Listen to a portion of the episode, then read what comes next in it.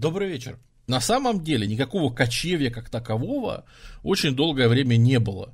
То есть люди там, ну, что самое близкое может быть? Ну, вот как это пасторальный образ жизни, да, вот пастушеский такой образ жизни. Но это ни в коем случае не было. Вот это вот кочевье, когда надолго, там, километров, куда-то уходят по степям, далеко куда-то. Поэтому, и все-таки лю- лю- людьми, которые постепенно двигались в этом направлении, как оказалось, э, были праиндоевропейцы – знаменитые, про которых мы твердим, очень много, ну что, люди оставили свой след, да, вот в древнем мире. Э, во-первых, лошадь была домашняна позже, чем люди банально перешли к земледелию. Давайте не забывать, что изначально, когда там на Ближнем Востоке появились цивилизации, которые выращивали на месте, всякие злаки, например, научились выращивать и все остальное, и когда домашнивали скот, да, то, в общем-то, лошадь не является первым, что люди одомашнили, и все-таки гораздо проще было одомашнить там э, каких-нибудь овечек, э, коров, вот, вот это вот, ну, там, рогатый, да, вот этот крупный скот, всяких валов, коров, и вот это вот все, это все, конечно, было домашнее значительно раньше. Да, и плюс к тому же, для вот этой вот нам передней Азии, грубо говоря, э, лошади вообще не были характерны в ту эпоху. Лошади это все-таки животное в первую очередь степное, и по степям их носились, ну, реально миллионы лошадей.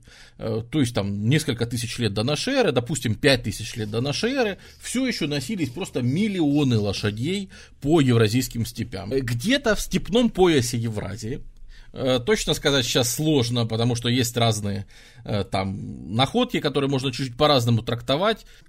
Ну, то есть есть разные находки, которые как бы соревнуются за то, где первые приручили, но, видимо, лошади это были приручены там 4 тысячи, может быть, примерно лет э, до нашей эры, да, э, и они же не были там объезжены, да, приручение лошади это в первую очередь на еду и молоко.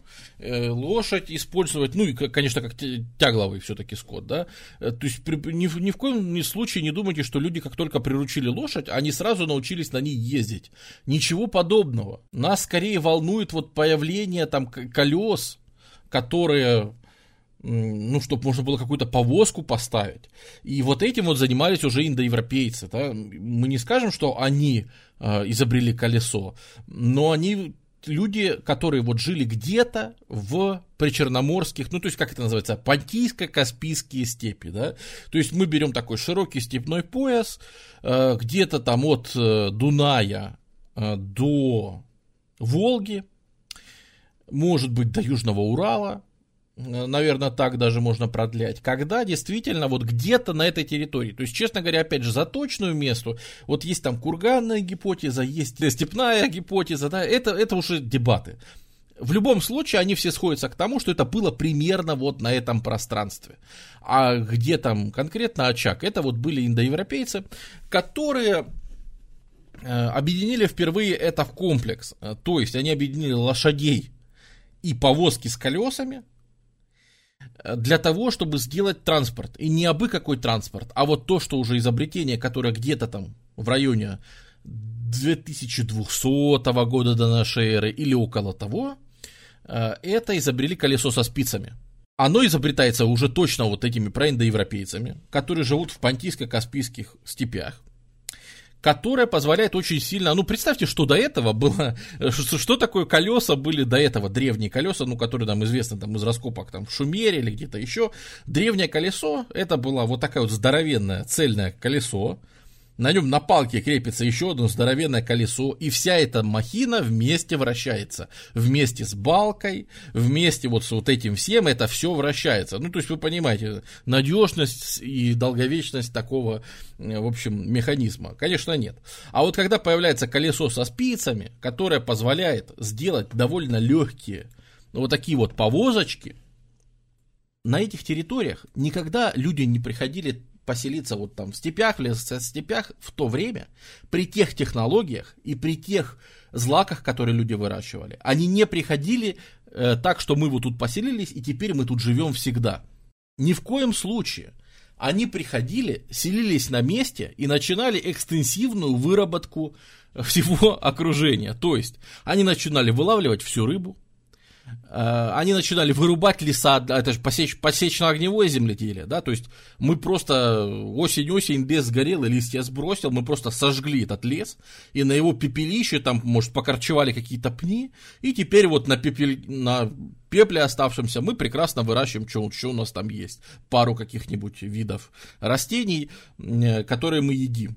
И, естественно, как только там лет за 50-75 эти почвы истощаются, ну, потому что все, пепел, вот сколько там был запас плодородности, вот он весь ушел за эти, и все, лет через там 70-80, ну, максимум 100, это поколение снова снимается, говорит, ребята, здесь ловить больше нечего, леса нет, земля больше нормально, значит, урожай не дает, рыбу мы тут всю, в общем-то, подистощили, все, снимаемся, короче, и идем куда-нибудь еще.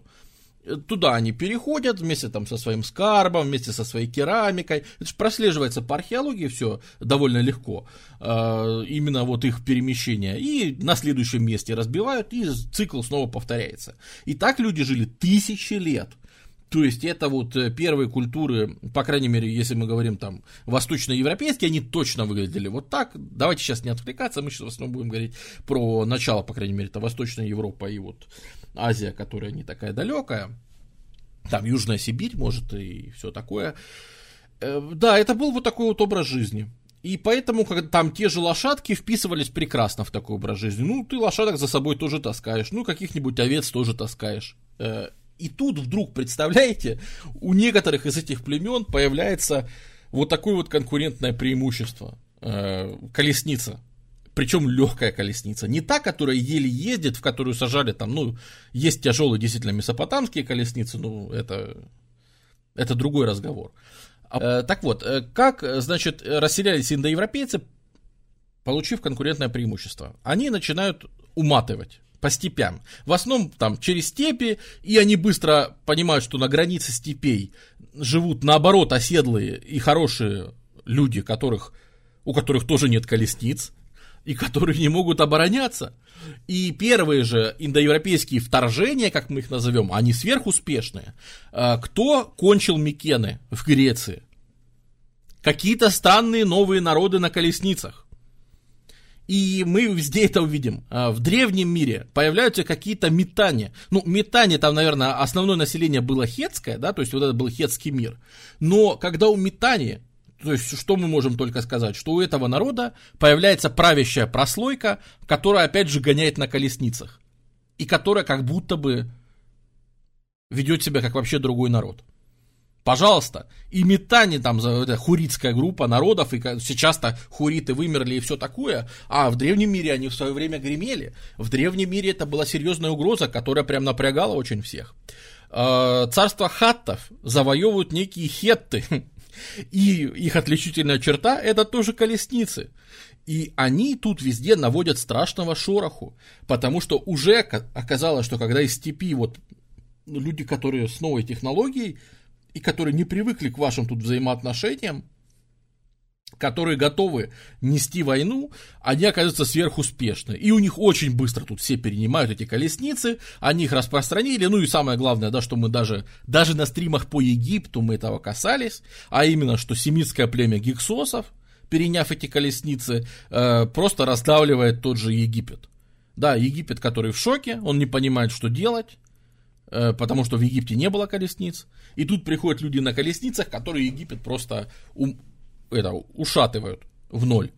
А что делает Египет? Он пересобирается, сам заводит себе этих Марьянну, да, ну, то есть Марьян э, как раз воин, вот, Марьянну, то есть воины на колесницах, которые, собственно, египетские колесницы, и там и Языкиль, и грохот колесницы, вся, вся вот эта библейская тематика, которая к Египту восходит, да, мы до сих пор воспринимаем, что Египет это колесницы, вот они как-то э, ассоциируются, потому что Египет нового царства, это действительно большая империя, тоже созданная силой колесниц. И то же самое происходит, в общем-то, и на восточном направлении. У нас аж в сторону Китая уходят какие-то группы населения, которых мы сегодня называем тахары, это самые первые индоевропейцы, которые ушли туда, аж в Китай, короче. И что вы думаете? Только они туда приходят, и вдруг в Китае появляется некая загадочная, эм, как это сказать, цивилизация Шан, э, которая тоже с железом, с колесницами, э, короче, вот с вот этим вот всем. Э, и отличительная черта там северо-китайской цивилизации, ну, наверное, первой хорошо фиксируемой шанской цивилизации, это э, колесницы в том числе. То есть там реально за несколько столетий, там, ну, за лет за 500, они вот покрывают, в общем-то, эти огромные пространства. Ну и в том числе мы знаем, что в том числе вот эта вот культура, которая тоже прослеживается через Андроновский комплекс, это будут вот эти вот люди, ну, индоиранцы, давайте их пока назовем, э, которые селятся вот в рамках большой андроновской культуры. То есть, по сути, ее центр, это, наверное, междуречие Амударья с Сырдарья, ну, тогда, как они там назывались, Яксарт и Окс, да, древние названия, если говорить. И от них отделятся арии, которые пойдут в Индию, и там создадут тоже, ну, по сути, колесницами завоюют всю Индию. Э, а здесь продолжит вариться местное население, это, скажем так, иранские кочевые племена. И на данный момент э, считается основной гипотеза, что именно у этих кочевых племен вот в этот вот период, там 1800 и 1000 лет до нашей эры, возникает следующий технологический шаг, следующий технологический комплекс. Но самое главное, что они в этот момент все-таки изобретают всадничество. То есть, где-то в рамках этой культуры андроновской происходит изобретение всадника. То есть человека, который не в колеснице едет, а верхом на лошади.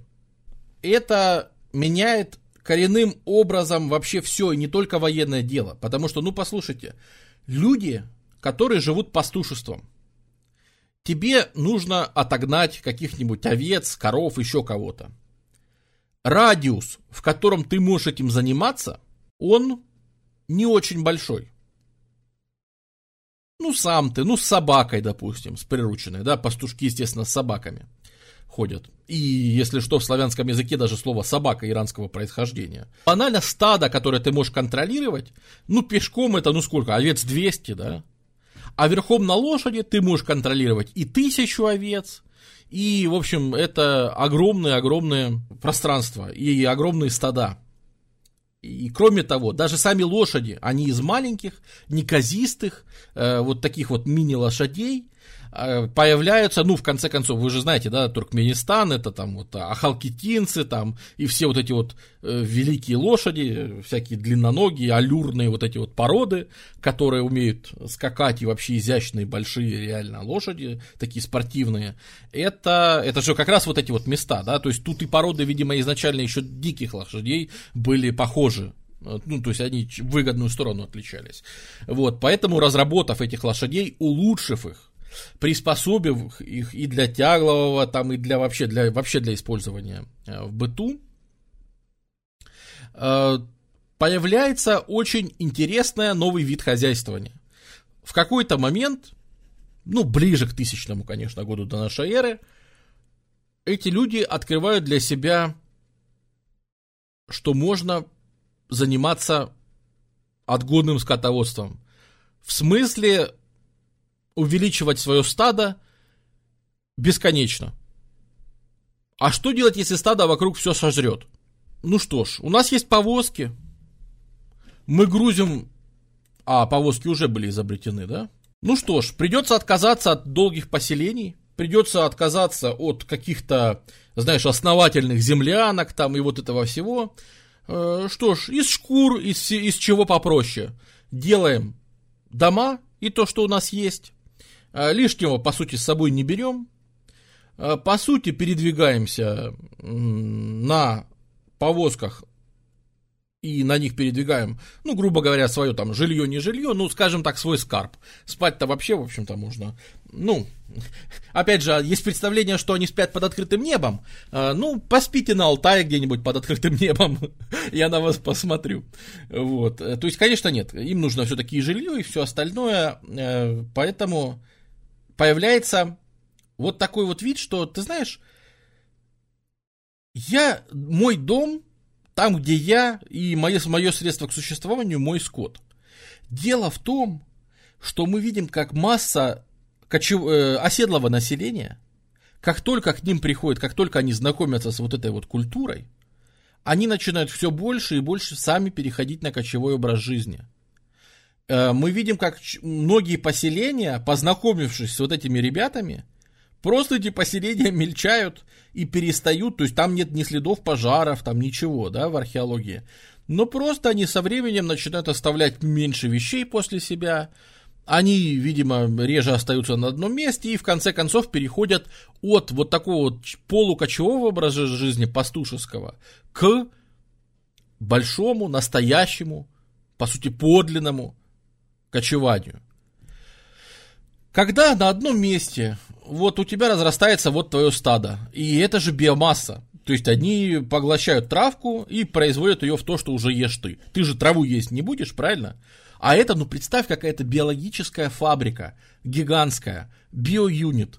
Он ест травку, которую ты не ешь, и растет, жиреет, а с них есть и шкуры, и шерсть, и кость, и мясо, и молоко, и, ну, то есть, вообще все, что тебе надо. Строительный материал, шкуры и кости, да, э, там, короче, все, все, что тебе нужно, оно вот есть заключено вот в этом, в коровах, овечках и всем остальном. И ты их просто пасешь э, до бесконечности. Они стали настолько большие, что не разос, разрослись и все сожрали, ты просто берешь и переходишь на соседнее место. Вместе со своим домиком, вместе со своим скарабом и всем самое главное, насколько это проще, чем вкалывать. Древние культуры, которые вообще гораздо сложнее было возделывать э, всякие там зерновые и все остальное, чем сейчас, э, там, как мы говорили, надо, да, чтобы 9 человек работало, чтобы маленькую прослоечку кормить а, одного из десятерых, да, надо, чтобы 9 человек работало, и только десятый может заниматься письменностью, только десятый может заниматься воинскими повинностями, там еще чем-то, пока 9 вкалывают. В кочевом сообществе на десятерых трое вкалывают, то есть трое посвятили свою жизнь пастушеству и всему остальному. Остальные семеро могут делать, что они захотят. А в основном они захотят воевать, а, отбивать поля, потому что поля-то уже заселены, ну, то есть все пастбища заняты, либо предыдущими индоевропейскими миграциями, либо э, какие-то наши пастбища засеяли какие-то оседлые пацаны, это вообще нечестно.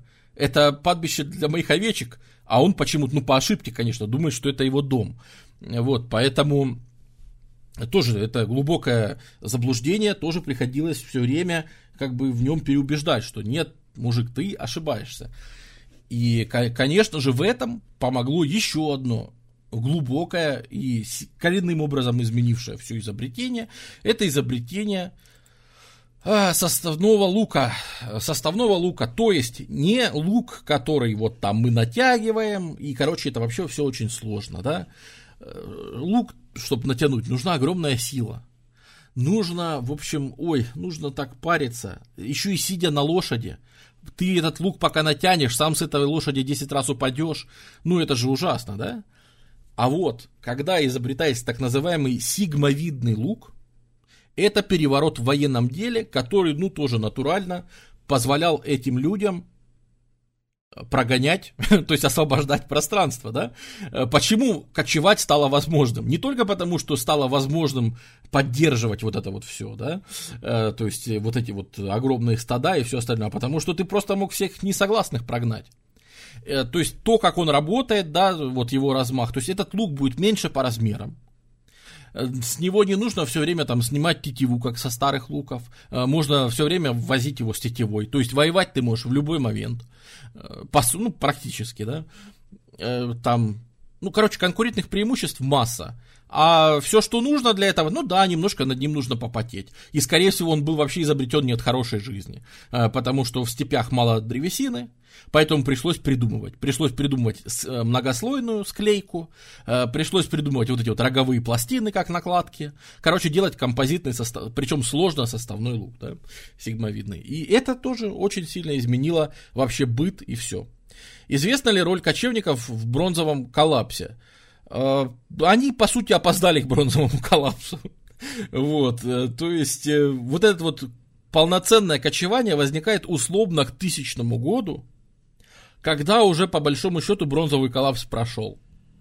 Вот только к тысячному году полномерно складывается э, вот этот вот комплекс составной лук, лошадь, на которой можно ездить, и нормальные породы этих лошадей. Получается, индоевропейцы научили тюрков кочевать. Ну, тогда не было тюрков, э, грубо говоря. Тогда была общая алтайская общность, э, из которой потом выделились и тюрки, и монголы, и тунгуса-маньчжуры. И в итоге мы получаем, что там, э, если первые набеги на Ассирию у нас случаются, ну, где-то в конце 8 века, Э, когда ассирийцы пишут, что некий народ Гемира, Гемира, ну то есть кемерийцы, да, по-нашему, э, когда приходят кемерийцы, например, в 715, там на самом деле с датами непонятка, но примерно в конце 8 века до нашей эры начинаются эти вот люди кочевые.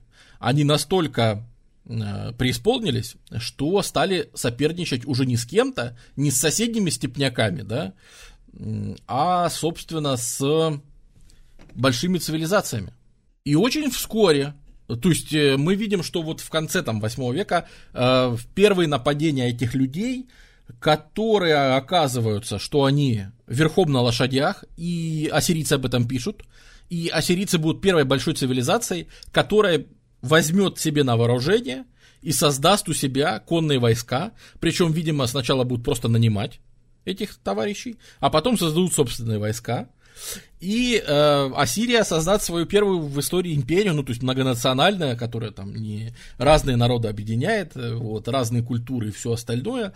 Э, вот именно Ассирия создаст первую империю, полагаясь во многом на кавалерию, перенятую, по сути, у степняков. Э, кемерийцы же были конфедерация племен, они все были конфедерация племен. Ни одно племя кочевое, в принципе, не, ну, все-таки, да, э, не нужно забывать, что все-таки кочевые племена, ну, для того, чтобы выпасать все эти огромные стада, нужны огромные пространства, и это все довольно сложно сделать без политического объединения, да. И, в общем-то, закладывается уже в это время, закладывается особенности, практически все особенности кочевых сообществ, которые мы знаем. А именно, Пока у них нет политического объединения, они едят друг друга. И все хорошо для оседлых цивилизаций. Потому что пока кочевники соревнуются друг с другом, это мое пастбище, это мое пастбище, э, все хорошо. Ты с ними торгуешь, э, им очень важно э, иметь контакты с оседлыми, то есть они выменивают там своих лошадей, ну вообще продукты животноводства на изделия какое-нибудь на, на ремесло, на всякую металлургию, да, потому что, ну, на месте сложно остановиться и, едя на, э, будучи на коне, начать себе выплавлять мечик, ну, до, довольно сложно, правильно? Вот, поэтому для всех этих вещей, конечно, нужны э, контакты с оседлыми цивилизациями, которые занимаются каким-то ремеслом, металлургией, там, всем остальным. Э, хотя со временем кочевники и свою металлургию заимеют, но, опять же, для этого придется чуть-чуть подосесть. А вот у абсолютных кочевников, которые вообще не делают ни ставок, ничего, да, им приходится это все выменивать или грабить.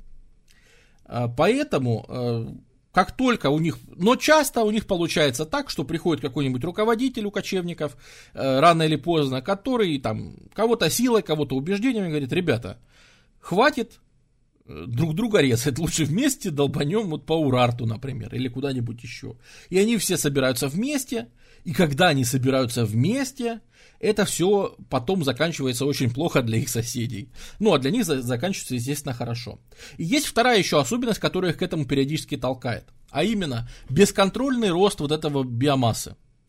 То есть вот эта вот биомасса, э, это хорошо, да, что теперь ты ее можешь наращивать бесконечно. А значит, ты сможешь прокормить своих детей, а значит, ты можешь быть крутым и богатым человеком, а значит, ты можешь там позволять себе покупать, значит, ты там местный хан, царек или кто, но у тебя эти стада растут и растут. И если ты успешный, они будут продолжать расти. Если ты успешный, как бы нет естественного стопа этому процессу, да, то есть э, ты завоевываешь новые новые пастбища, у тебя увеличиваются территории, увеличиваются территории выпаса этой фигни, значит увеличивается ваша популяция конкретно вашего племени или конфедерации племен, вас становится очень много, вы опять еще больше хотите есть, вам нужно еще больше теперь пространств, вы захватываете еще новые пастбища, и э, такой вот кочевое, в итоге кочевая цивилизация будет, вот прямо вот с того времени, кочевая цивилизация будет, она такая стабильно-нестабильная, да, то есть стабильно будут возникать в ней кризисы, которые будут толкать кочевников на массовый исход из своих мест. Потому что они будут периодически накапливать, накапливать, накапливать биомассу, пока хренак, например, какая-нибудь засуха или чего-то еще в степях, когда вообще нет возможности больше прокармливать вот этой вот тучи вот этой вот биомассы. И куда и деваться? Только двигаться куда-то. У кочевников другого ответа нет. Э, как бы оседлые будут вообще помирать просто на этом месте, да, они просто у них... У оседлых все просто. Если вы превысили свой лимит по населению, вы просто все умираете от голода. И все. Кочевники немножко от голода умирать не хотят, им проще куда-то податься, попытаться как-то это исправить вот набегом, да, и они будут периодически падать вот всей своей вот этой накопленной тушей, всех этих стад, всех этих кочевий и всего на какие-то подвернувшиеся, там, на Китай, на Римскую империю, на Ассирию, ну, особенно если мы говорим про древние цивилизации, то нас больше всего интересуют эллинистические государства, которые после Александра Македонского возникнут, э, нас интересует Персия, э, нас интересует э, Рим, как эти кочевые племена были политически организованы? О, вот тут начинается. Вопрос, конечно, очень хороший, но понимаешь, в чем вообще глобальная проблема кочевых цивилизаций? Именно полноценно кочевых. Э, Потому они мало остаются в истории. Мало остаются в истории. Э, у многих народов кочевых есть какие-то упоминания, что у них была письменность, а мы ее не находим. Потому что, ну, видимо, у них были какие-то там, ну, что, ну, пергамент, конечно, да, то есть пишем на шкурках. Это понятный весь э, способ записи. И логично, что они могли там у китайцев перенять, еще у кого-то. Но, честно говоря, у подавляющего большинства кочевников, которых мы знаем, вот этих вот иранских, э, письменности не было. И это очень печально, это жаль. Вот у тюрков, когда они разойдутся, да, вот Почему тюрки более как бы э, мастер рейс, более прокачанные, да, потому что у них уже будет письменность у многих. И там с ними попроще. А вот э, с этими, к сожалению, не было. И, к сожалению, об этих кочевниках мы судим либо по сведениям других народов, либо по археологии. А, больше, а часто, например, если мы говорим про Сибирь, то мы вообще говорим только про археологию. И, к сожалению, ничего больше сказать нельзя. То есть понятно, что это стадия разложения родоплеменного строя.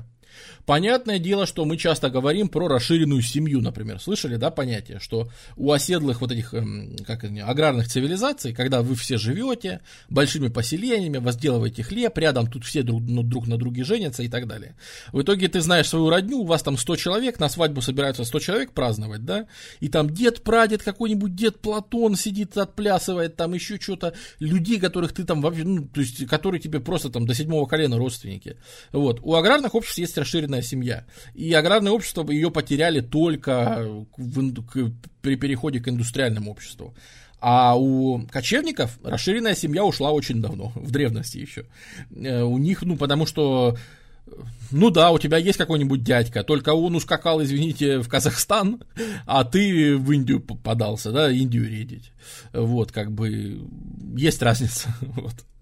И так как вы разъезжаетесь, вы там встретились с другими кочевыми, обменялись жонками там всякими и всем остальным, и опять разъехались, да, ну, то есть это, конечно, то есть твоя семья это вот буквально там, как сейчас воспринимается, да, то есть узкая семья, буквально там 7-8 человек, то есть какие-то вот ближайшие, там, мама, папа, может, бабушка, дедушка максимум, ну, навряд ли дальше.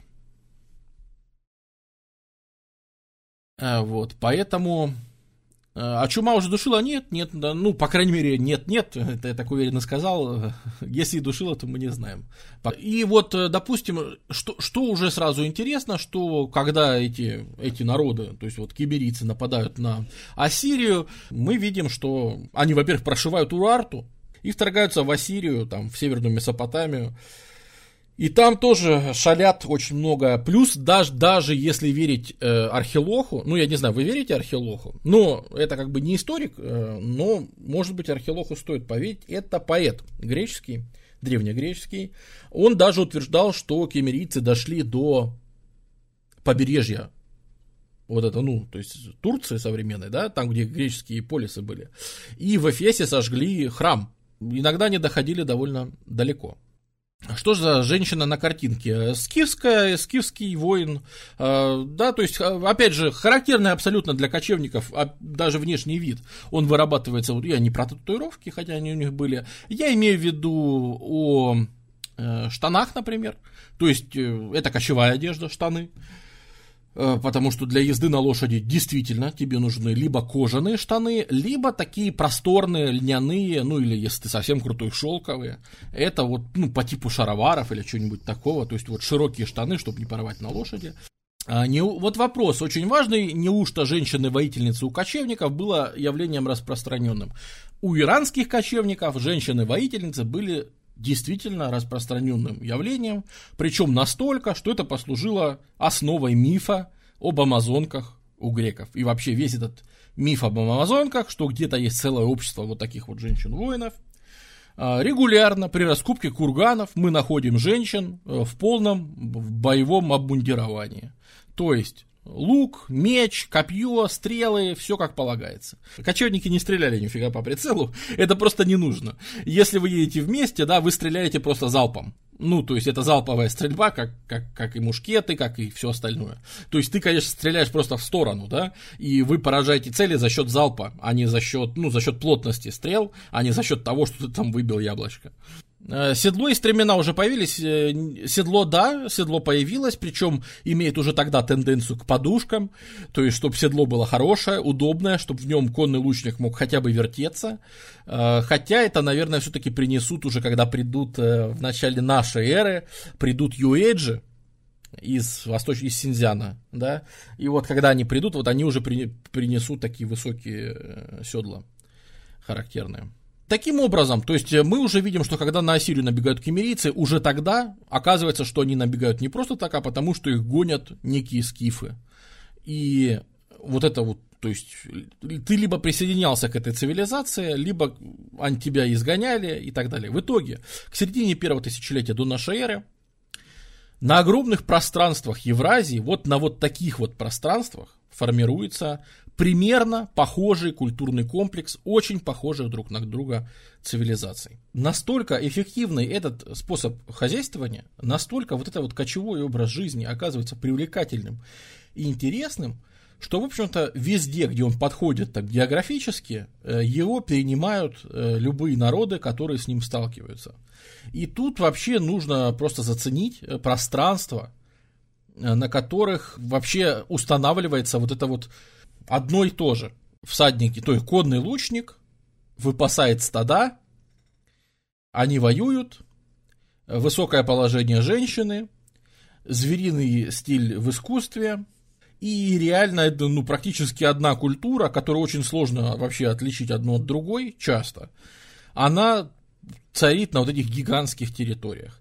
И когда я говорю, что одна культура, э, тут я не э, кривлю душой. У нас есть раскопки, э, недаром даже есть фраза «скифо-сибирский мир», понимаешь, э, понятие, когда, э, ну это же абсурд, казалось бы, у нас есть какие-нибудь раскопки там в Запорожской области или ну, просто там в Поднепровье, да, какая-нибудь толстая могила, или Солоха, или Чертомлык, где просто шикарные курганы раскопаны, и оттуда достаешь вещи и смотришь, как там все устроено и при этом раскапываешь какой-нибудь позырык на Алтае, и видишь там то же самое.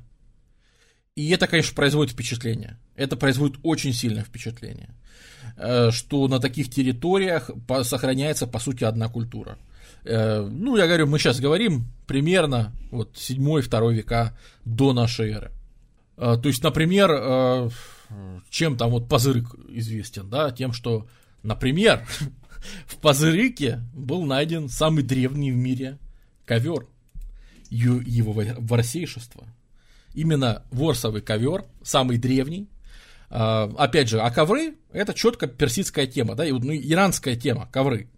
Казалось бы, вот среднеазиатская тема. Че он забыл на Алтае? Вот потому что эти люди кочевали. Откуда именно там этот ковер? Почему он именно там? Это же вроде бы вот персидская тема. А потому что, потому что его ворсейшество решил пропутешествовать вот туда, вот северней. А может, культура это просто мода? Ну, понимаешь, если бы это была просто мода, в смысле там графически, а мы же видим, что и хозяйство не одно и то же.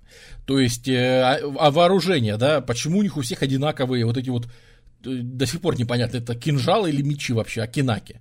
То есть, вот акинак, э, скифский меч, но он очень короткий. Он же у, у всех, он характерный такой очень узнается. Ну, он же у всех у них встречается. А там наконечники стрел, но они у всех у них встречаются. И, и, то есть, ну, реально очень, очень похоже, да. То есть, если мы двигаемся там вот в Персии, э, мы когда-то у нас был там стрим по Персии где-то год назад, и мы разбирали бехистунскую надпись на стене, знаменитую, где, в общем-то, покоренные народы идут к персидскому царю. И вот они все связаны, и вот они к нему выстроились. А кто это у нас последненький стоит в такой шапочке? Вот. А это царь Скука. Это царь э, э, местных скифов, саков, э, которые жили там чуть-чуть восточнее э, вот, от Персидской империи, ну, северо-восточнее, скажем так. Э, так что и там они засветились.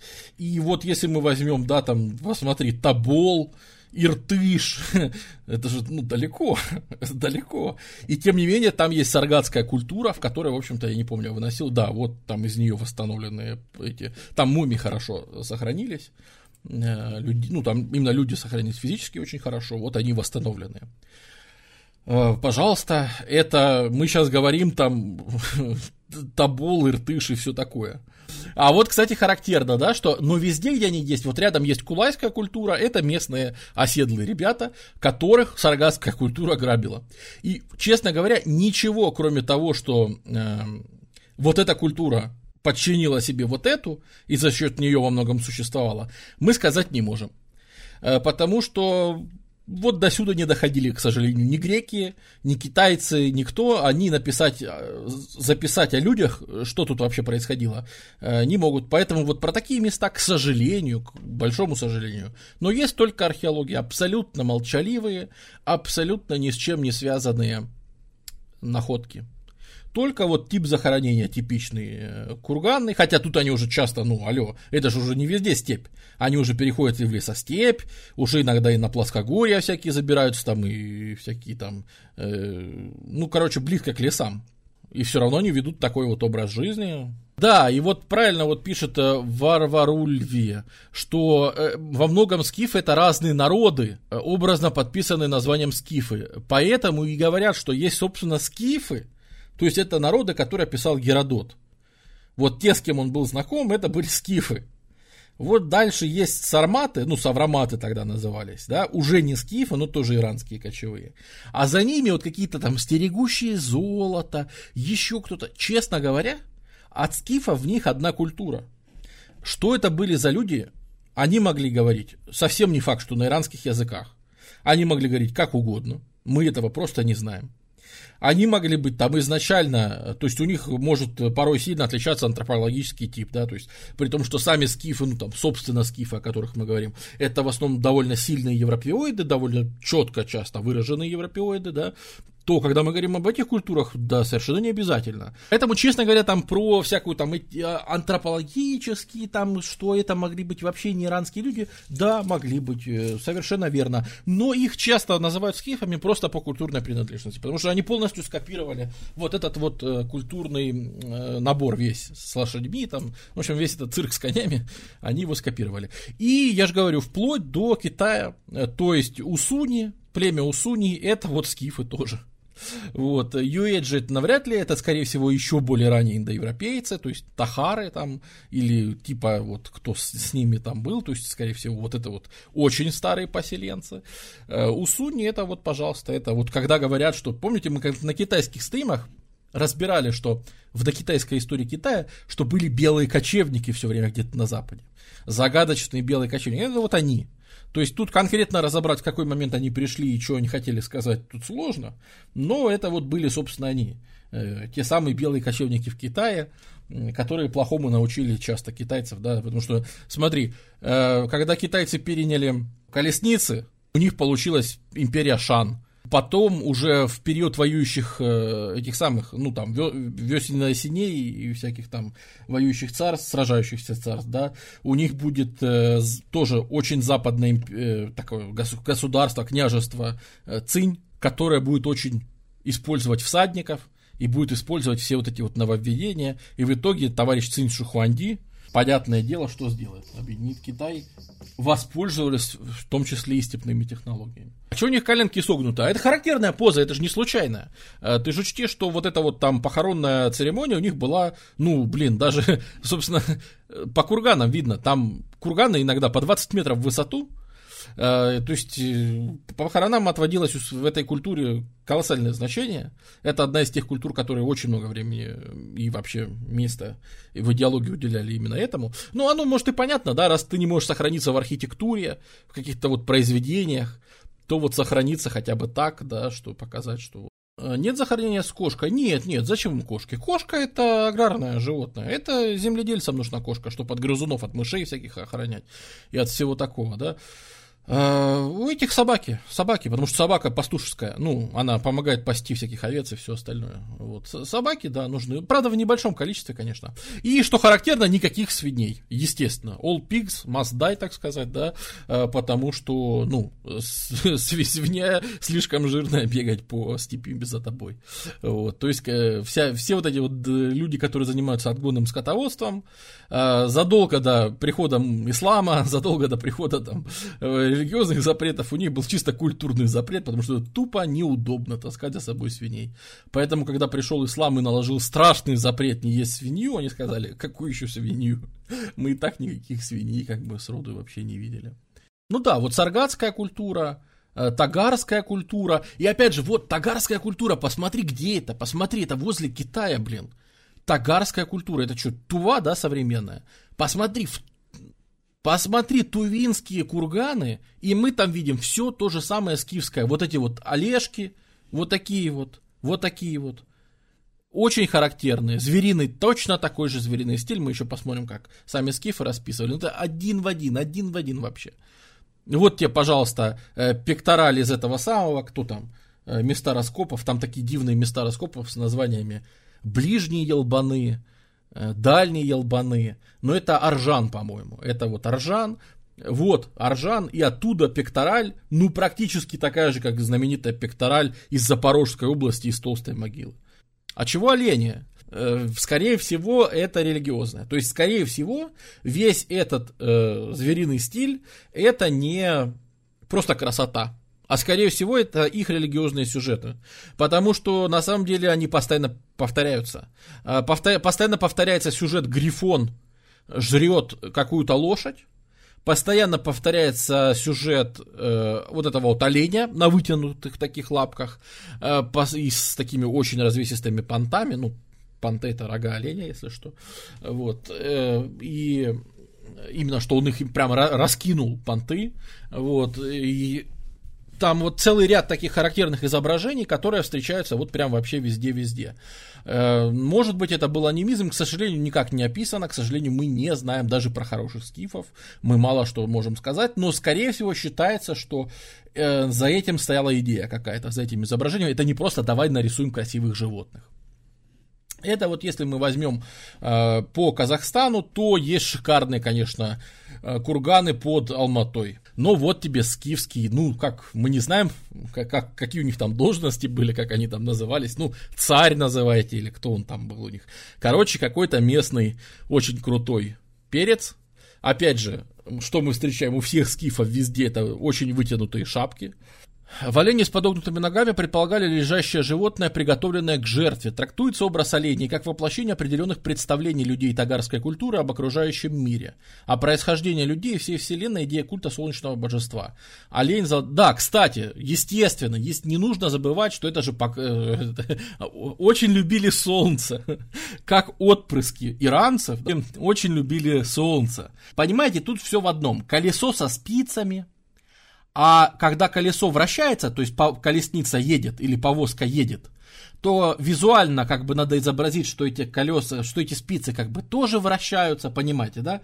Вот колесо со спицами вращается, вращается, покатилось колесо, так сказать, а с другой стороны это же означает и перемещение Солнца, и вот это вот все, и, конечно, для интересующихся, если загуглить соответствующие солярные символы э, со словом скифы, вы найдете просто горы изображений на керамике, на пряжках, на золоте, везде. Я как бы злоупотреблять не стал. Зачем это на стриме, в конце концов. Но Хотя, если бы что-то красиво попалось, я бы вынес бы. Просто ничего красивого. Какие-то там черепки только попались, и все. Я как-то не нашел красивые, может, картинки.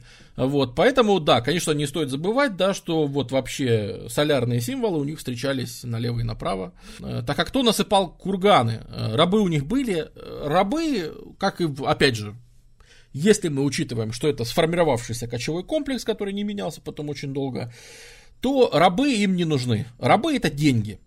Рабы это лучшие деньги. То есть э, у кочевников денег не так уж и много. День, деньга это овечка, коровка, наконечник стрелы, либо раб – вот, э, в рабах как бы считать удобно, э, но, понимаешь, раба не толкнешь другому кочевнику, да, то есть рабов надо сбагривать вот этим всяким грекам, которые там будут жить, вот ассирийцам, персам, вот этим рабы нужны, им можно нормально продавать. У них у самих был, были какие-то рабы, но, как и в более позднее время, это какие-то только вот там, знаешь, типа завести себе шута какого-нибудь, вот, и даже если мы переместимся там в Монголию, даже если мы переместимся в Северный Китай, мы все равно увидим знаменитые знаменитые оленные камни. Я не знаю, тут видно или нет. Смотрите.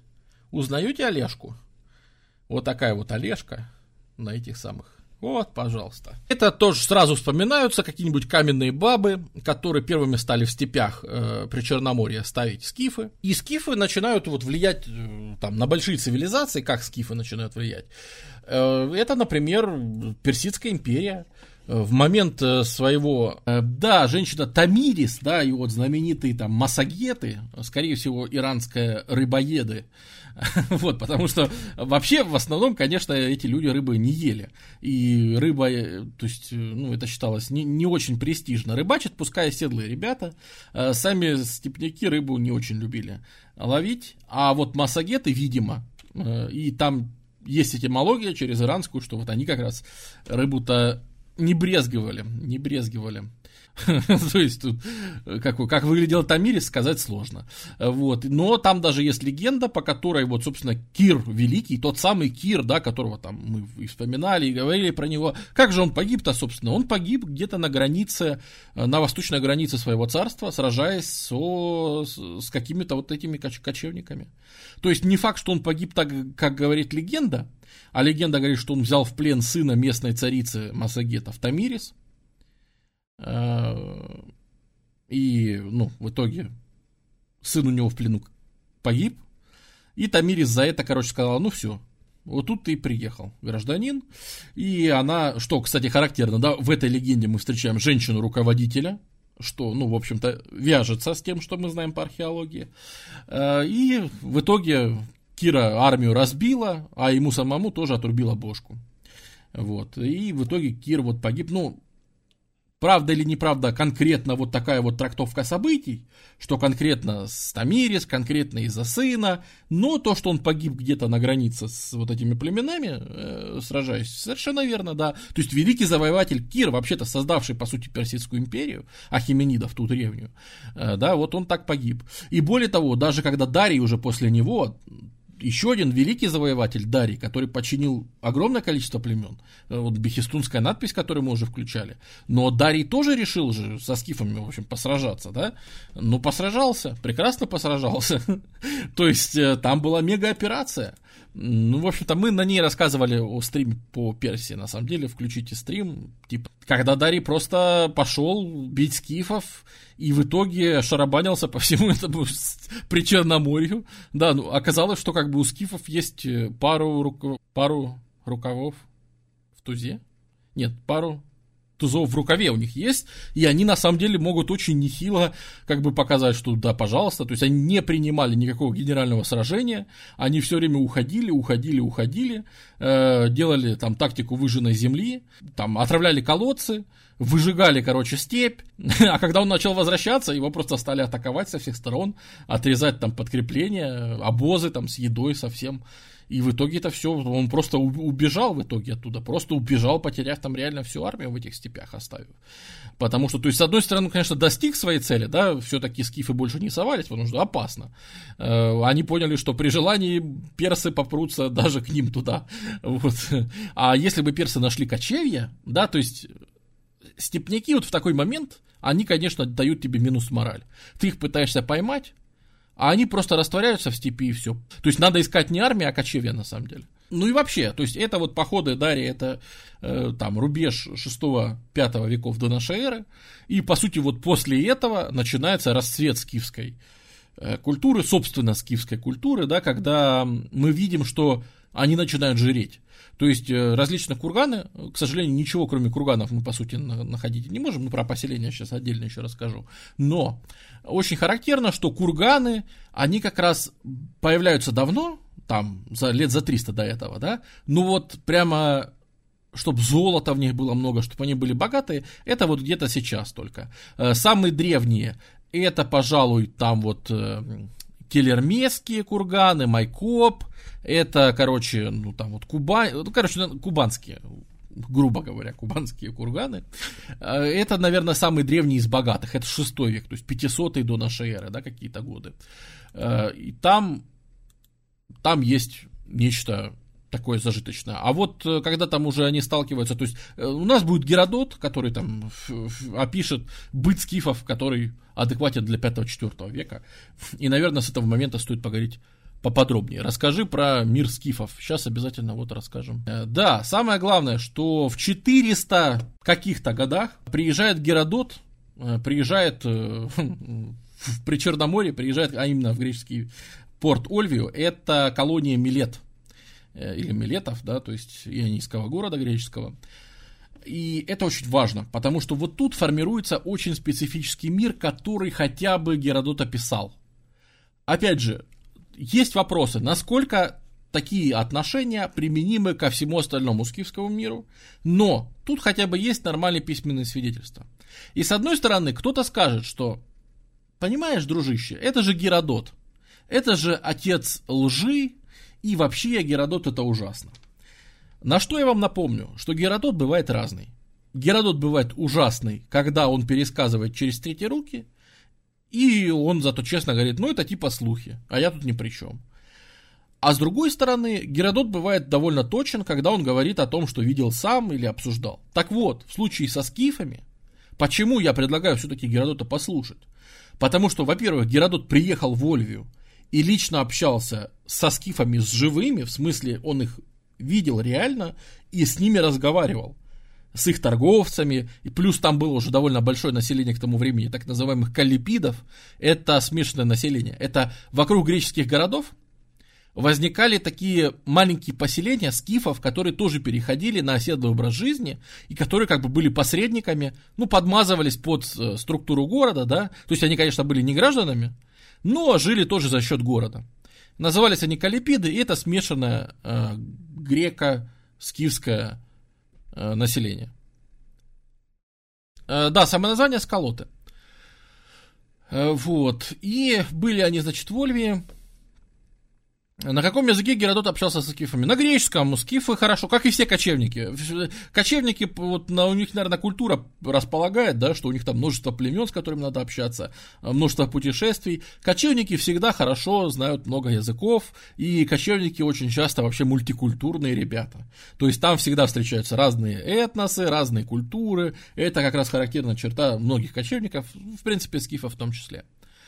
Э, вот, поэтому он с ними общался на греческом, ну, на Кайне, да, наверное, все-таки.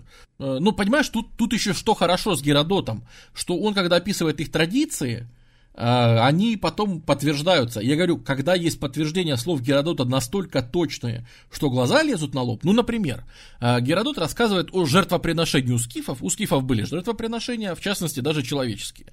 Они не своих приносили, а пленных всяких. Вот, они при, приносили э, жертвоприношение богу войны, мы не знаем, как он назывался. Э, Геродот его называет просто Аресом, конечно. Вот был у них некий бог войны, которому жертва, жертва приносили. И он рассказал, как это делается. Пленного ставят на колени, отрубают ему руку по плечи. Э, пленный, естественно, умирает от потери крови. А руку эту, пока из нее еще брыжет кровь, ее вдоль платформы жертвенной кидают, чтобы она там как-то интересно упала. И, короче, вот это вот и есть там какое-то сложное жертвоприношение э, богу войны. И что вы думаете? При раскопках местных поселений, а греческие там поселения и скифские поселения, на которых они потом осядут, там э, Каменское городище, э, Бельское городище, ну есть всякие даже потом поселения, есть жертвенная платформа, на которой труп без руки на одном краю платформы и отдельная рука на другом краю платформы. То есть, когда слова Геродота подтверждаются вот настолько, то есть на 100%, ну тут как бы уже думаешь, блин, слушай, может быть и остальные вещи он написал довольно хорошо. Где-то он просто не выкупил. Где-то он не выкупил, например, при описании похорон. Он говорил, что вот при похоронах они разводят костер, нагревают камни, на них кидают семечки конопли, выделяется, ну и потом дым, который все заполняет. Они в этом дыму как будто бы снова общаются с мертвыми и, самое главное, очищаются от всего этого. И, видимо, Геродот просто был не в курсе, потому что Геродот никак не упоминает о каком-то эффекте там и всем таком. А, видимо, Геродот просто не понял, что, ну, вообще-то у паров конопли есть определ... вполне определенное действие. И скифы ее употребляли не просто так.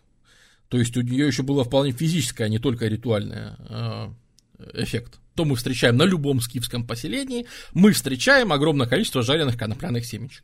И вообще э, конопля была там чуть ли не основной культурой у скифов, да, потому что это одежда, и это, ну, назовем их так, обряды очищения.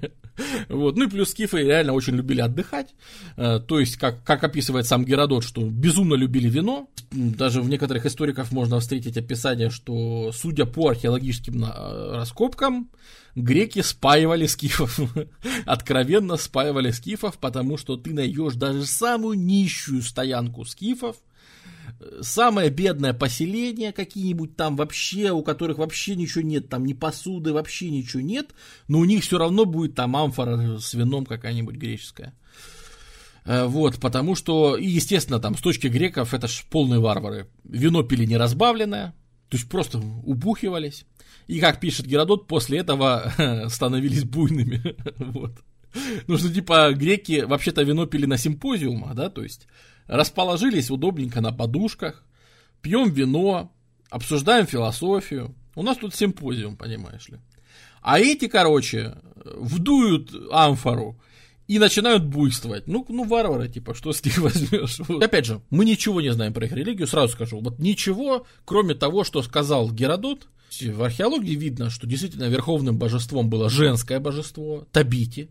Она была богиней, ну, назовем так, очага. Ну, то есть богиней огня, солнца, вот этого всего. Ну и очага, царского очага, конечно. И ее жрецы, мужчины, они были как бы травести. То есть они вели себя как женщины, они были такими всеми женственными. Если человек вел себя как, как женщина, а не как мужчина, если он себя вот так вот ощущал, то считалось, что, о, это его отметила вот Табити, он становился инареем и занимался гаданиями, то есть они там прутики складывали, гадали по липовой коре, короче, ну и вот всякое такое, то есть это тоже гадатели, прорицатели, кстати сказать.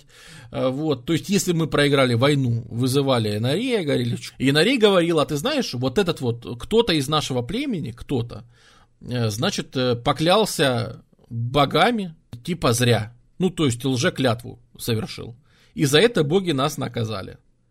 И они устраивали ритуал и указывали на того, кто это сделал.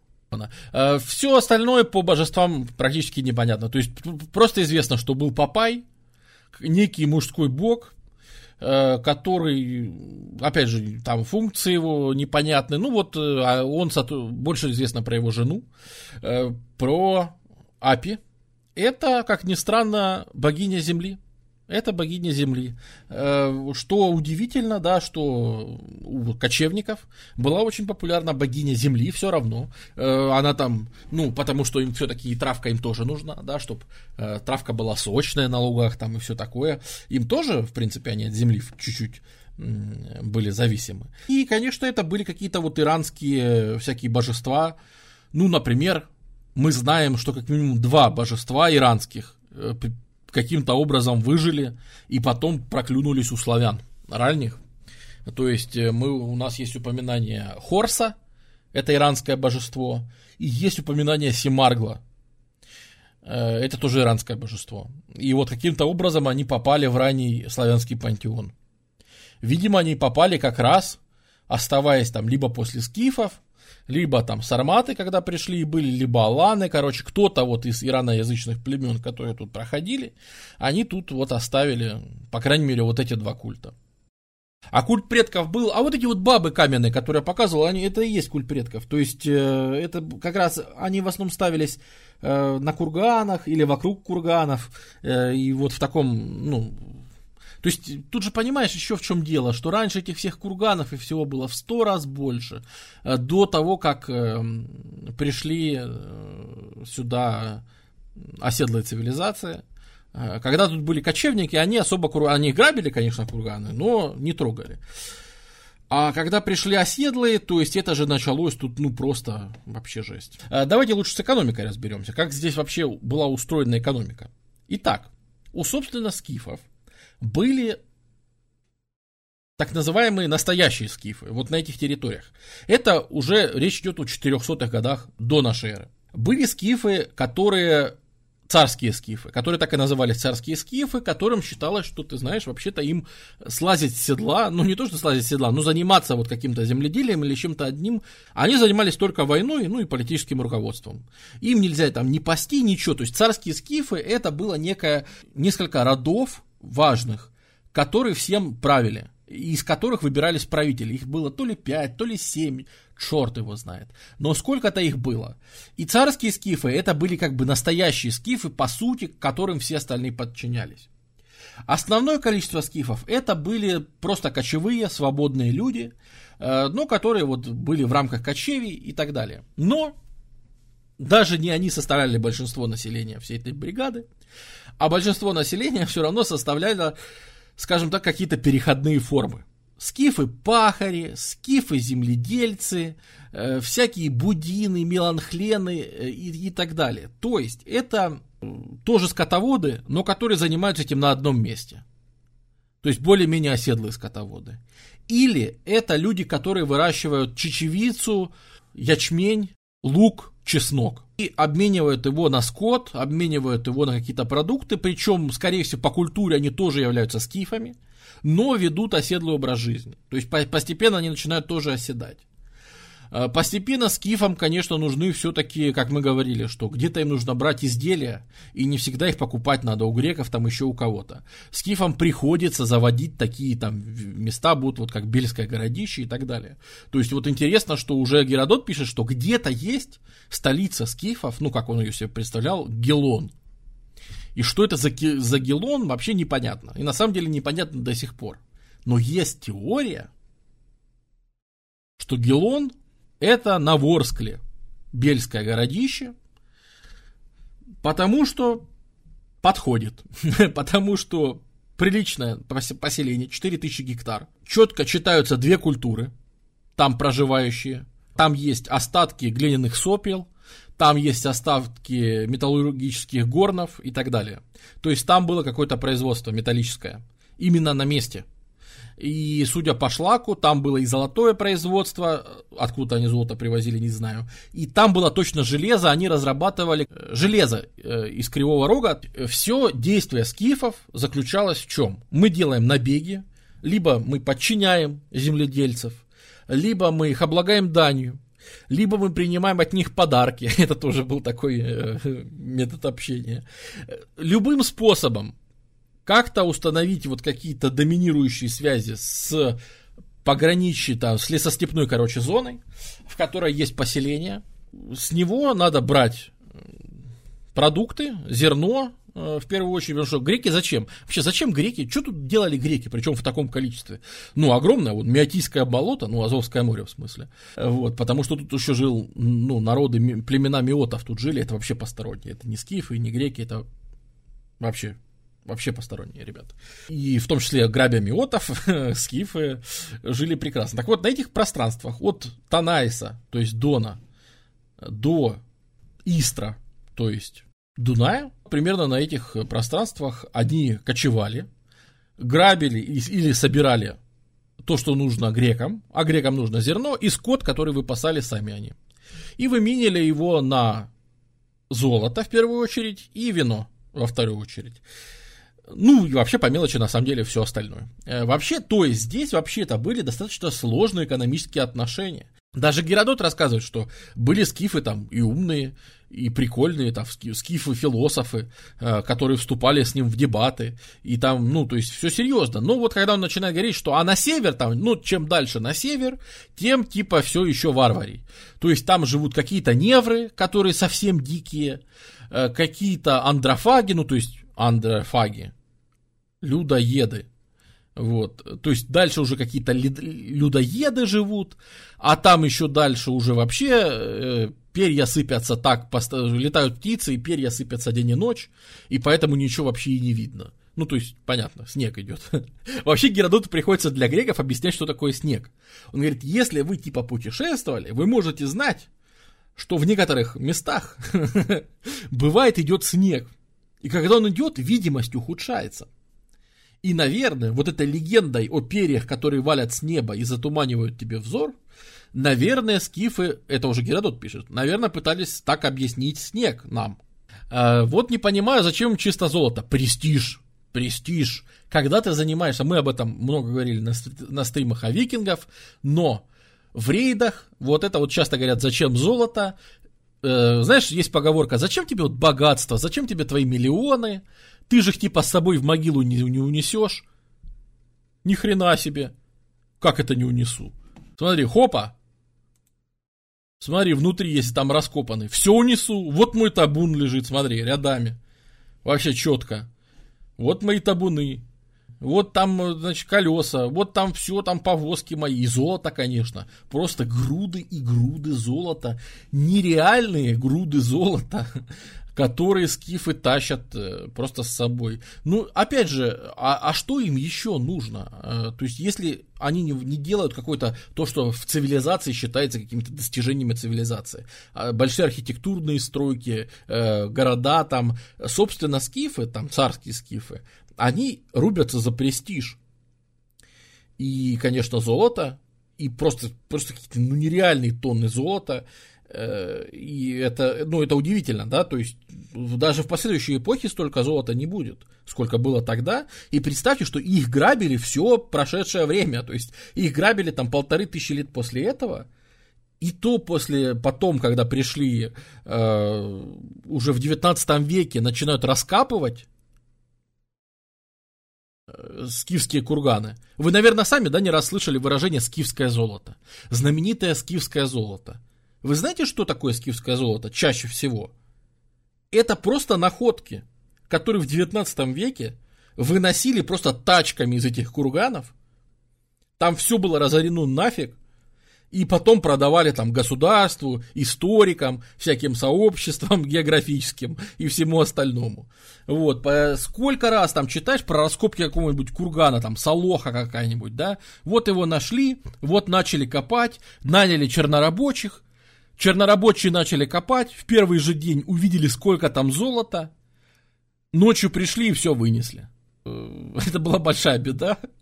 Вот, э, то есть, э, понимаете, мы часто про это золото не знаем. А сколько бы можно было узнать про скифов, если бы это было правильно раскопано, да? Потому что как оно лежит?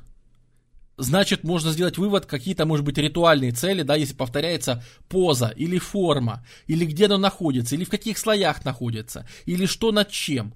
Э, часто можно было бы, если бы оно было нетронутое, проводить радиоуглеродный анализ или там магнитно-резонансный анализ, еще там всякие, э, которые сейчас уже, конечно, не проведешь. Эта вещь давно уже забрана из слоя, и ну, уже смысла нет ее. Ну, то есть она забрана из контекста, да.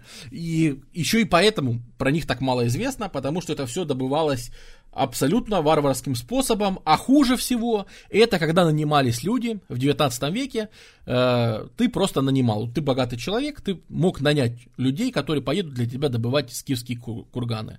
И был такой один известный, который запомнился тем, что знаете, чем он промышлял? Он добывал все эти курганы, выносил оттуда золото, а чтобы его не спалили, что он выносил, он все это переплавлял. Вот, поэтому, к сожалению, такого действительно было много, такого было много, и тоже там утеряно из-за этого просто дофига. Но опять же, вот характерная черта, что тоже в 19 веке как-то сомневались, когда находили женщин с оружием, э, говорили, что, ну, может, это такой мужчина, или говорили, ну, может, это эм, косплей, это косплей, это было так просто модно женщин. Ну, типа лук это какой-нибудь символ власти, и поэтому, если это знатная женщина, то ей все-таки оставляли лук там. Ну, короче, что-то какую-то жесть городили. А на самом деле самый простой вариант, который, ну, в общем-то, сейчас принят, что, ну, просто женщины тоже участвовали э, в Причем, видимо, только знатные, да, то есть простые женщины в этом не участвовали, а вот знатные женщины действительно э, совершали, ну, участвовали в рейдах и во всем остальном. Ну, видимо, потому что у царских скифов только это и было обязанностью, да, то есть ты не пашешь, не пастушествуешь, вообще там по, по дому ты ничего не делаешь, у тебя из обязанностей только жить и воевать, да, ну, размножаться и воевать, и все. Вот, поэтому как бы показательно, что некоторые женщины тоже знают. И, и опять же, это сохраняется в том числе и на Алтае, и во всех связанных культурах это тоже сохраняется. Татуировки, то же самое, на сохраненные, сохраненные мумии, забиты просто как современные металлисты. Просто целые рукава себе набивали. И женщины, и мужчины. Э, забиты они точно так же в таком же самом э, анималистическом вот этом стиле, то есть звериный этот стиль, э, очень характерный, именно скифское это художество, то есть это всякие вот в таких вот странных позах животные, а у них они всегда животные, они, то есть было отдельное изображение оленя, и олень часто изображался, наоборот, такой на стройных лапках и так далее. А большинство других животных, ну, в том числе и олени тоже, но имеется в виду, что были, конечно, исключения, но в основном звери, они все время гнутся, извиваются, они кого-то когтят, кому-то делают кусь все время, они вот, вот все время вот, вот в такой. Почему звериный стиль э, скифов, он так вообще ценится и всегда так пиарится, и так много о нем говорят? Да именно потому, что он красочный, сочный и очень интересный всегда. Э, потому что э, вот, э, ну это из золота, пожалуйста. Э, они делали сами кое-что, но очень быстро стали понимать, что, то есть греки стали понимать, что скифы за хорошее золотое изделие могут отвалить тебе просто очень много чего, и поэтому греки стали вести на экспорт или делать там в местных городах, или даже есть находки там в Милетах, э, э, значит, производить хорошие золотые изделия, вот, пожалуйста, скиф, ну, но по скифскому заказу, да, то есть в Греции появилась отрасль, работа на, ну, опять же, грекам было не привыкать, э, греки работали на олигархов по всему миру, мы говорили, что на этрусков работали, на еще кого-то, то есть у кого были, было много денег, да, греков там вот это не смущало, тиранты, ну, или греческий тиран, например, э, тоже у него могло быть много денег, да, вот, или там лидийцы какие-нибудь, там, крест тот же самый. Вот, пожалуйста, на них греки могли работать. А, ну, возможно, что это и есть Симург, он же Семаргл, он же, собственно, божество, в том числе и ранних славян. Возможно, это он. Честно говоря, споры идут, я в них включаться не буду. Поэтому Греция, ну вот, вот знаменитейшая золотая пектораль, ну это, конечно, греки сделали, это из толстой могилы. А, пектораль, посмотри, тут как проработано, вот тут, тут посмотри, какие сюжеты, да, вот сидят там скифы, за каким-то там вот что-то они делают, там это самое, вот там и кормится этот самый маленький э, жеребенок, вот там доит какие-то, ну то есть вот сюжеты, да, сюжеты, вот кабанчик метнулся, э, типа, эй, не мороси там, вот там кого-то, вот грифоны знаменитые, которые когтят кого-то, то есть тут очень много таких вот рассматривать, опять же, это искусство можно очень долго. Это реально офигенные, офигенные штуки. Но, конечно же, из-за таких связей, а вы знаете, что происходит постепенно, ближе там к четвертому веку, третий век до нашей эры? Жиреет, жиреет скифская знать. И начинает, ну не то чтобы селиться, а скажем так, кочевать поближе к городам. Там больше вина, там больше золота, там цивилизация есть, понимаешь? Все чаще, все больше скифов начинает оседать в прибрежных областях. Все больше они начинают, я скажу это слово, эллинизироваться. Особенно элиты. Элиты начинают эллинизироваться. Я вам сейчас покажу, скажем так, позднее скифское вооружение. На излете скифской культуры вот так выглядит вооруженный скиф. Никого не напоминает? Да, это, конечно, влияние греческое очень сильное, ну, эллинистическое влияние. Они воюют, в принципе, с фракийцами. Они довольно нормально, ну, то есть, чтобы вы понимали, это там территория современной Румынии и Болгарии. Э, туда много рейдов идут.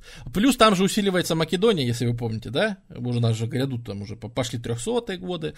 У нас усиливается Македония, и идут войны с Македонией. И представьте себе, что во время войн с Македонией, когда Македония начинает пожирать греческие полисы, и Македония начинает себе просто подчинять всю Грецию, ну, известная история, да, Филипп там и все такое, а, для того, чтобы надо же починить и черноморские полисы. И Македония туда уходит э, завоевывать Ольвию, там вот это вот все. И Ольвия кому обращается за помощью? К скифам. И скифы приходят и вместе с греками отбрасывают македонцев дважды. Э, сначала при Филиппе, а потом при Александре Македонском. Э, Оливия в союзе со скифами дважды отбивает македонские нападения, поэтому можно сказать, что успешно. Ну, там, конечно, не лично Александр вел, там был его полководец, но тем не менее, отбились, отбились. И уж совсем, чтобы показать, насколько эллинизировались эти скифы, э, в 330-х годах у них был уже царь Атей, при котором появляется монета. У скифов монета. На секундочку. Вот какая степень эллинизации. То есть, конечно же, до этого вся, все столетия, вся экономика с греками, она, конечно же, вся шла не монет. Не монетные, конечно, расчеты шли все в скоте. А тут уже даже начинают рассчитываться монетами. В итоге они довоевались, да, то есть в итоге и царь Атей этот важный, но в итоге их начинают э, вытеснять с обсуждаемых территорий. В итоге на них с запада начинают давить кельты, фракийцы, э, там Лисимах был, может быть, слышали, довольно известный правитель. Оттуда их давит. И с востока э, приходит новое ираноязычное племя сарматов. Приходят сарматы, это уже 200-е годы до нашей эры, которые скифов выдавливают. И опять же, сарматы это уже следующий вид кочевников. У них снова есть кое-что лучше нововведения. У сарматов у первых появляется тяжелая кавалерия. Сарматы это одни из ну, двух народностей, которые в одно и то же время, параллельно сарматы в Причерноморье и параллельно парфяне в Месопотамии и Персии, э, изобретают тяжелую кавалерию, так называемые катафракты. То есть, э, если до этого там 100% армии формировалось из конных лучников, то у этих армий, которые приходят, у них 10% кавалерии тяжелой и остальные лучники. И еще и пехота используется. Ну, пехота, правда, и у скифов была. Этого достаточно для того, чтобы скифов начать теснить по всем фронтам. И их очень быстро с вот этой вот большой территории, очень быстро скифы, буквально за 100 лет, э, в течение столетия их вот эту всю часть выжимают в очень южное Причерноморье, вот этот кусочек, и в Крым. Э, где они еще долго, в принципе, будут существовать, и, и даже переждут, и, наверное, еще в нашей эре даже будут существовать. И в итоге... Но в Крыму это уже будут совсем не те скифы. В Крыму это будут скифы, которые начнут основывать города, они обоснуют там, например, ну, свой Неаполь, который в смысле Симферополь современный. Вот, то есть они уже во многом говорили по-гречески, хотя они все еще считали себя скифами, типа, да, мы, конечно, скифы и все такое, но, ну и говорили все-таки на своем на иранском языке, но э, у них появляется какая-то там письменность, они уже писать начинают по-гречески, а, то есть они не пишут на своем языке, они пишут по-гречески, э, указы по-гречески, и этих скифов мы знаем хорошо, но это уже скифы, которые воюют пехотой, э, делают там укрепленные, поселения и так далее. И последние их остатки будут уже просто, ну, как добиты, да, уничтожены окончательно э, только готами. То есть, когда начнутся миграции, и по, по сути они доживут до, считай, великого переселения народов, да. Вот, потому что добьют их только готы, э, окончательно уничтожат.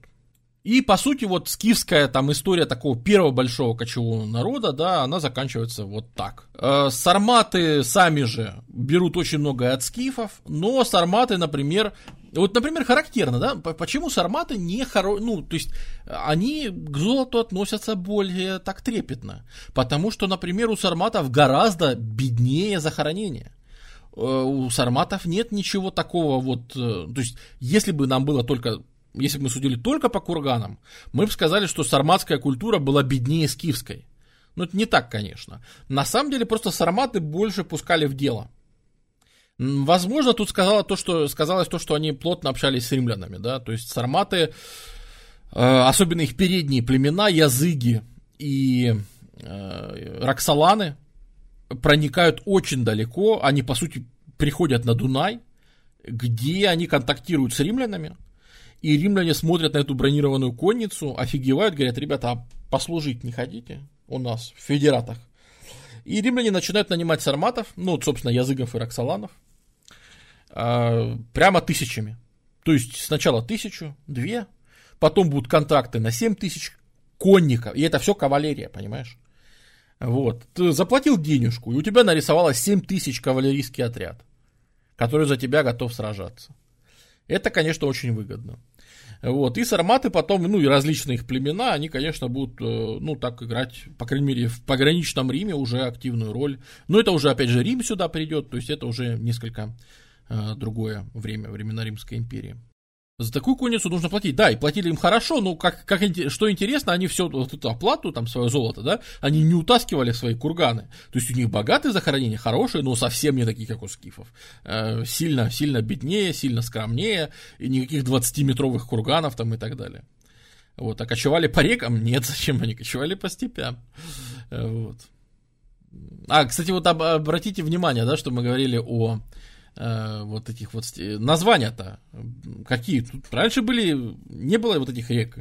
Это были ну точнее эти реки-то были. Они назывались по-другому. Это Танайс это Борисфен это этот самый Дени, ну как там я не помню как он назывался Тирас да или как там. Э, значит э, это были греческие названия. А собственно вот это вот корень дн дан дон это же скифский корень, ну, иранский. Это вода по-скифски. И поэтому Данапр – это там глубокая река, Донастер – это быстрая река, э, Дон – это просто река, вот, и, и там Донец и так далее. Все эти названия – это скифские названия, то есть это вот после них как раз и появляются современные названия этих рек. Про государственное устройство сарматов что-то известно? Нет, только вот вожди известны, ну смысл их перечислять. Да, они известны, что были отдельные, водили там конфедерации племен, но это уже все. Ну, опять же, сарматы хорошо, сильно более хорошо известны, именно по-человечески, да. То есть вокруг сарматов нет вот этого загадочного ореола, как вокруг скифов, потому что, во-первых, скифы были раньше, во-вторых, все-таки о них очень много недосказанного, а скифы вот они реальные, можно взять, потрогать. Вот, пожалуйста, римляне их много изображали, да, везде уже в этой чешуе бронировали бронированные, причем вместе, вместе с лошадьми бронированными. Вот. Эм, ну, то есть, э, это уже, это, в общем, понятная штука. В любом случае, к, вот когда приходят сарматы, вот эта скифская общность, она здесь умирает. Грубо говоря, третий век до нашей эры.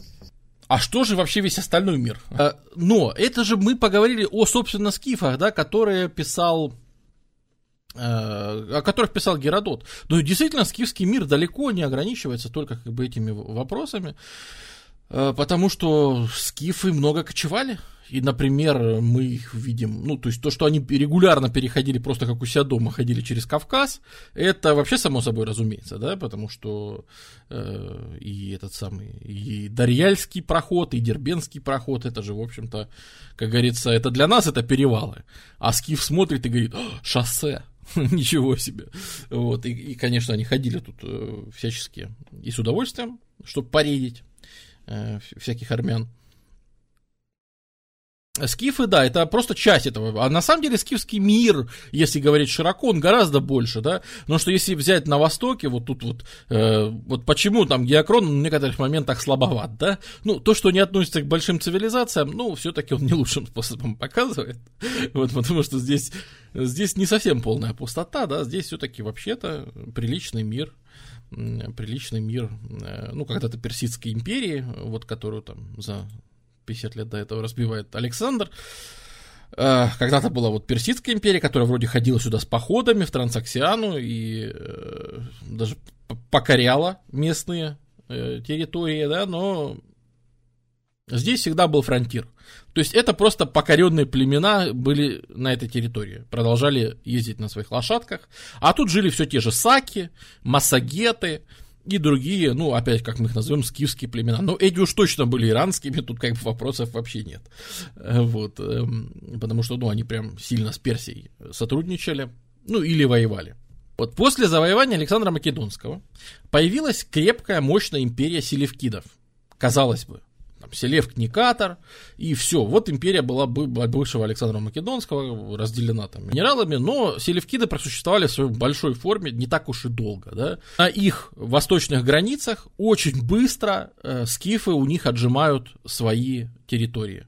А именно греко-бактрийское царство, в котором была эллинизированная элита, в котором происходит то же самое. То есть, э, вот эти вот всякие саки, они эллинизировались, они стали себя вести как греки, но они правили, по сути, бактрийским населением, а местное население это кочевое население. То есть, э, кочевники, которые ездили, всякие тут набегали, конечно, на соседей, и, в общем-то, всем этим и жили. Города здесь какие-то есть, э, ну, греческие, конечно, то есть от э, Правили они, по сути, как греки. И все, что мы о них знаем, это, по сути, оставшиеся монеты. Это очень характерно, да, что монеты, которые остались, и, кстати, отсюда они активно набегают в Индию, э, вот, где в какие-то моменты вот докуда они будут доходить, аж до Паталипутры и так далее, то есть далеко, далеко они редят Индию.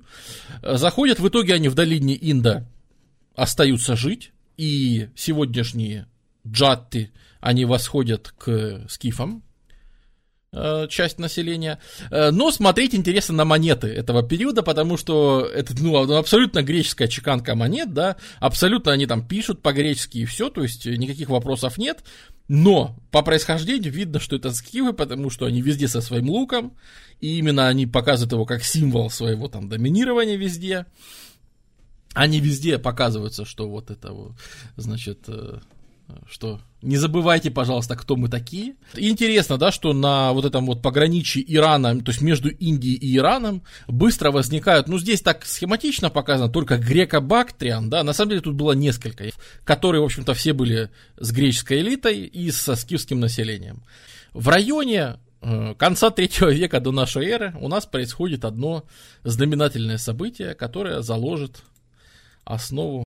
А именно товарищ Цинь Шихуанди, впервые в истории объединяет княжество Китая и создает первую китайскую империю. И отныне Китай – это империя. И местных варваров, которые вот тут вот жили и не тужили, особенно вот это вот ордосская излучина, ордосское плато, Китай их отсюда изгоняет. Как мы теперь знаем, не навсегда, но изгоняет. И более того, начинает постройку от них стены – и многие из племен, которые здесь живут, в первую очередь Юэджи и Усуни, решают, что им хватит, они больше в такое не играют. И чем крепче становится Китай, особенно когда вот появляется Хань, а Хань еще и начинает раз... двигаться туда, Хань гонит Сюнну, от Сюнну откалывается огромная часть, которая начинает давить на Юэджи и Усуней, Юэджи и Усуни начинают двигать тахарцев, и они все вместе начинают давить на местных скифов, на всяких саков, массагетов и всех остальных. И все это эффектом домино да-да-да, то, что будет повторяться в истории еще несколько раз. Вот это вот движение, когда с одного конца континента до другой цивилизации передай другому вот эту кочевую эстафету. Вот эти вот все кочевые ребята начинают свое движение, и вот они начинают страшно давить на эти территории. То есть во, там, во втором, условно берем 200 до нашей эры, когда кочевой мир соединяет Китай и Иран и просто обрушивается на Восточный Иран со страшной силой. После чего, по сути, возникает, ну, давайте уже расскажем, чем это закончится. После чего возникает Великое Парфянство. То есть, вот эти вот кочевники, абсолютно кочевые кочевники, они давили, давили, давили, пока, знаете, куда не дошли? Пока не дошли в Месопотамию, Тигр, Ефрат, и не уперлись в Рим, на секундочку. Они уперлись в Римскую империю. И только тут остановились. Вот возможности кочевников. И вот эта вот вся история, она толкает парфян, которые, по сути, захватывают все наследие э, рухнувшей империи. Ну вот представьте, какой она опыт тут накопила. В Месопотамии были древние цивилизации, вообще древнейшие, там, от Шумера и Акадские да, цивилизации. Ну потом поверх у нас, как мы знаем, была Персия. Поверх Персии пришли греки и создали империю селевкидов, то есть греческий мир эллинистический. А теперь приходят кочевники, парфяне, которые начинают всем этим править. И правят этим точно так же, как правят скифы, э, как царские скифы. То есть они правят из седла. Царскому роду западло заниматься вот этим вот царским образом жизни. Лежать на подушках, в шелках, э, значит, с наложницами, там все. Надо скакать и воевать. Вот, и пить вино, конечно. Все остальное, в общем-то, вторично. Э, поэтому э, правящие круги Парфии остаются кочевыми там, ну, практически до конца. В конце и они начнут эллинизироваться, все-таки тут как бы ничего не сделаешь, сила культуры слишком притягательна, но долгое время они в Парфии сохраняют именно, то есть, опять же, их монеты именно подчеркивают, что смотрите, взгляни на меня, ты права, я на коне. Вот, это будет четко читаться, причем парфяне восстанавливают, э, парфяне отнюдь не были, при том, что они контролируют Персию, они отнюдь не восстанавливают вот эту вот авестийскую религию, да, маздаизм там и все остальное, они наоборот объявляют, что каждый молится кому хочет, то есть тут будут и греческие боги, тут будет митраизм, митра, э, тут будут, ну, короче, тут кого только не будет. Вот, и их войны, парфянские войны с Римом нам, конечно же, запомнятся надолго. Какой-нибудь э, Маркус Лициний Крас, э, который пойдет сюда, погибнет, да. Римляне успешно воевали, но римляне, у них никогда не хватало э, сил нанести какое-то важное поражение парфянам, то есть генеральное сражение римляне всегда, то есть вот еще одна победа, и парфянам конец, и римляне навсегда выходят к иранскому плоскогорью, да, этого так никогда не произошло, именно благодаря парфянам. Успешно там побивают, потом в Рим присылают головы. А ведь это же, кстати, еще скифская была традиция, вы знаете, да, пить из черепов. Когда крышечку черепа вскрывают, так э, оттуда вышкрябывают, значит, содержимое того, что у тебя там было. И получается, ну, говорят же, черепная коробка, да, вот эта чашечка. И из нее удобно пить. Ее удобно использовать как чашку. И керамика. Ну, слушай, кочевые люди, это ж это ж особый вообще тип даже мышления формирует, да?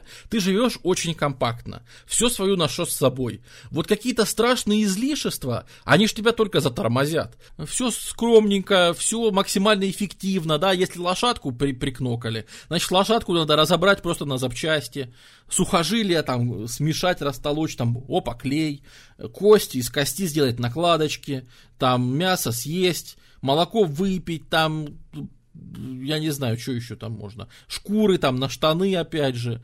Да, очень экологично, очень экологично. Конский волос, конечно. Вообще, да, характерно, что даже греки замечали, что а, в скифской культуре не было вот э, то, что для греков было привычно, всякие ослы и мулы, которые греки в основном-то использовали для перевозки грузов там и всего, да, вот этого у скифов не было, и это тоже характерная черта, что не использовали осликов, не использовали мулов, и скот, который они пасли, был либо безрогим, либо короткорогим. Э, кровь пили. Э, да, значение крови было достаточно высокое. И это тоже прослеживается, что вот, э, да, там, обряд братания был, что надрезаешь, кровь в вино, я немножко своей крови, ты немножко своей крови, и потом вместе эту чашку выпиваем. Вот мы, значит, побратались, так сказать. И точно такие же люди правили Парфией, великой Парфией, то есть великим наследием э, древних цивилизаций, в том числе вот персидских, и они, по сути, ничего не сделали. То есть, сколько были парфяне, вот в каком состоянии не пришли в Персию, в таком состоянии примерно и ушли. Там сасаниды пришли, подхватили потом вот практически с нуля. А там была династия вот аршакидов этих, э, как есть даже выражение, в истории правили из седла, да, ну вот правили не слазя с седла, потому что им, их это не касалось то, что происходило в городах. В городах жило еще старое хименицкое, персидское, там, медийское э, и какое еще население, которое молилось своим богам, хочешь Ахури Мазди молись, пожалуйста, хочешь Митре, мы таким образом мы переходим в нашу эру, и что очень важно, да, что в эту эпоху э, получает распространение прирученный лет за 300-400 до этого верблюд товарищ верблюд, который мы уже когда-то когда обсуждали на каких-то стримах, что следующим важным улучшением всего этого мира был, конечно, верблюд. Э, бактрианский, это вот местный, это двугорбый, этот здоровый товарищ, э, который, ну блин, ну это экономия, да. Вода ему не нужна, собственно, вода ему вредна, ему не надо столько воды, чтобы ее просто пить. Он может съесть колючку и сказать, вот это напился, да. Э, то есть он гораздо выносливей, он, ну, короче, там с какой стороны не возьми, в общем, он, он переносит больше килограмм, он путешествует на более длительное расстояние, лучше переносит перепады температур, э, хорошо питается, ну, то есть вообще, вообще прекрасно. И по сути, вот когда выводятся верблюды, становятся возможными очень длинные путешествия. Не как раньше, осликами, осликами, даже лошадками, все равно очень далеко не уедешь. А тут как раз идут вот эти вот перемещения, что мы говорили. Сюнну, Юэджи, Усуни, Тахарцы, Кушаны и смешанные с Юэджи, которые сюда же приходят, Парфяне – и в этот момент укрепляется ха, империя Хан. И на вот этих вот пространствах возникает, вот во время движения вот этих вот всех культур, возникает шелковый путь. И я бы хотел вообще обозначить, насколько это важно, что он здесь возник, потому что он здесь возник не потому, что в Китае производили шелк, а в Риме серебро, или ремесло, или еще что-то. Они как производили, так и производили. Это были авторкичные такие империи, сами на себя рассчитанные. Хань и э, этот самый и Рим. Шелковый путь и обмен этим всем возник из-за кочевников. Вот их вклад и почему они точно себя вписали как незаменимая часть вообще всего цивилизационного процесса, это вот это вот, скажем так, соединяющая э, электролитическая жидкость, через которую передается сначала, ну, очевидно, что начинали они это для того, чтобы товары перевозить, да, потому что это просто выгодно, и быть посредниками, и, благо... и кочевники перемещаются на огромные расстояния, на такие, которые оседлым людям просто и не снились, да, поэтому кочевники и могут перевозить, они, собственно, и были агентами, которые это все осуществляют, через них это все шло. Опять же, если взглянуть карту, давай мотнем вот так, смотри, по сути, по сути, что мы получаем в районе сотого года нашей эры? Мы получаем сеть контактов по сути, четыре империи подряд, из них две кочевых. У нас есть на концах Великий Рим, Великая Хань, и между ними, по сути, связь осуществляют Кушаны и Парфяне. Две великие кочевые империи, собственно, благодаря которым этот, поэтому вот вклад этого, этого кочевого мира, иранский кочевой мир, понимаете, на сегодня он пропал, на сегодня иранского кочевого мира больше не существует, потому что тюрки были слишком успешны, потом вытеснили э, этих ребят вообще отовсюду, э, но чем все-таки больше всего запомнился иранский мир? Из-за того, что из-за него возник шелковый путь, и ладно бы мы сказали, ну хорошо, обменивались они товарами, ну потребляли в Риме китайский шелк. И чего? Может быть и ничего, может быть я успокоился и перестал бы тут подпрыгивать на месте, если бы через именно них не шел обмен идеями. Потому что за обменом товарами обязательно пошел обмен идеями. Та же Кушанская империя и вот видите, Сака, это как раз западные кшатрапы, это как раз тоже скифское государство в Индии. И вот это вот скифское через скифов Индии, через скифов в том числе, которые входили в Кушанское царство. А тут много всяких кочевых было, это солянка была сборная. Но именно вот это вот кочевой мир, он всосался в Индию и сделал... И потянулись отсюда сначала товары, а за ними и первые проповедники. Как вы думаете, когда мы говорим о том, что буддизм стал первой мировой империей, они что, пошли сразу в Китай проповедовать? Да нифига. Они выходили проповедовать местным варварам. Они смотрят, дикий варвар, скачет, молится непонятно чему, а тут Будда рядом. Они говорят, не хотите ли поговорить о Будде, пожалуйста? И они хотят, и они говорят, и мы знаем, что кушаны как раз создадут-то то, что я постоянно показываю, да, э, вот, кстати, кушанские. Это Канишка, это Канишка. Э, нам это, ну, великий кушанский царь Канишка. Э, и, собственно, на, на этих территориях Кушанской империи будут воздвигнуты вот эти вот великие памятники Будды, которые я постоянно пиарю на всех стримах. Э, вот. И вообще такие многие памятники буддизма знаменитые, они возникнут на территории Кушанской империи. Но действительно во время вот там Канишки и его сыне Хувишки будут созданы, ну, прямо очень важные, будут созданы вот прямо важнейшие такие связи именно идей. То есть по шелковому пути, что, на мой взгляд, гораздо важнее, будут путешествовать идеи. Вот, вот в чем ценность, да, вот этой вот э, иранской, в том, что здесь путешествовали идеи. И буддизм именно через Кушан попал в Индию и вообще разошелся по миру. И я вам даже больше скажу. Вот теперь можно дать окончательный ответ. Мы несколько раз с разных сторон подходили, э, почему буддизм исчез с самой Индии. Да потому что он в самой Индии стал ассоциироваться с буддийскими правителями завоевателей. Потому что саки ку, или кушиты, они, кушаны, они настолько пересели на буддизм, что они в самой Индии стали восприниматься, что буддизм это типа вот их, это вот конишка буддист, понимаешь? И когда империя гуптов, наконец-то, великая империя гуптов, эм, когда она наконец-то восстановит власть над Индией, когда отсюда погонят и Кушан, и э, всех остальных, э, Исаков, э, окажется, что и буддизм больше не нужен. И их погонят отсюда же, точно так же скажут, ребята, а вы знаете, что вообще Господь наш Шива, вот, а вы все остальные, вообще, я сейчас вам просто голову отрежу. И поэтому в Индии начнет возрождаться вообще индуизм и очередная инкарнация вот брахманической, ведической религии. А, а буддизм, получается, немножко уйдет из Индии. Не, не, не совсем, конечно, совсем, наверное, ничего из Индии не уходит, но по большому счету. Ну, ладно, буддизм тут же путешествовало. И, например, пророк Мани и манихейство вообще как идея. И метроизм как идея, он же пришел из Парфии э, к римлянам, и потом там половина Рима по, по метроизму упарывалась. И трансляция идей, конечно, в этом мире была просто жесто, ну, жесточайшая, да, и, конечно же, этот мир во многом соединил цивилизации, и, наверное, с тех пор уже цивилизации не разъединялись.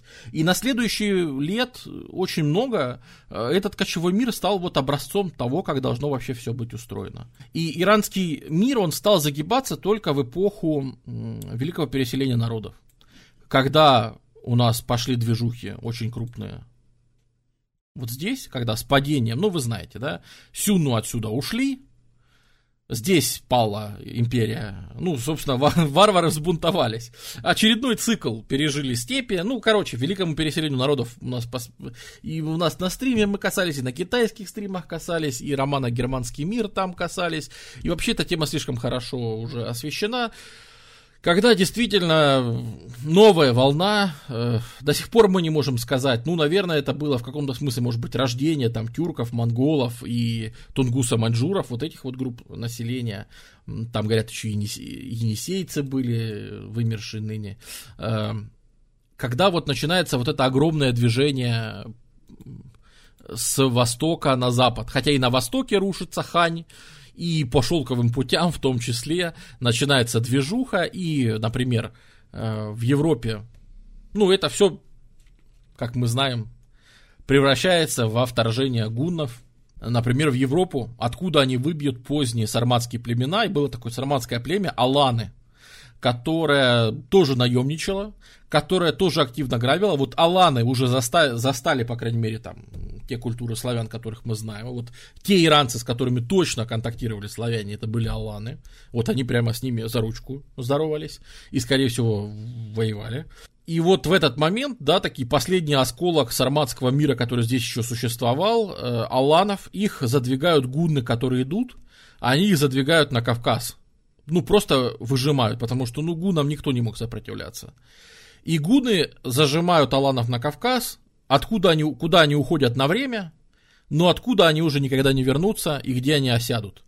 Потому что за гунами, вы тут знаете, тут, короче, на столетия вперед, тут забито. Гуны, за ними авары, за ними булгары, за ними венгры, за, тут хазары, короче, тут проходной двор, просто тут, тут происходит черти что, блин а потом эти половцы, а потом там печенеги, половцы, блин, вот вообще Дэшт и Кипчак, монгольская орда, и бесконечно, они просто не дают выйти, реально заперли вот на, на респауне, да, на, на, на Кавказе, и все, и эти люди осядут, осядут, будут оседать, оседать, больше оседать, оседать, оседать, при этом изменять свою культуру на более оседлую, конечно. И сегодня это вообще-то осетины внезапно, да, вот, то есть, вот, если кто-то есть там из людей, из народов, которые могут говорить, что, а вот мы восходим к скифо-сарматскому миру, да, вот к этому к иранскому кочевому миру, это внезапно осетины.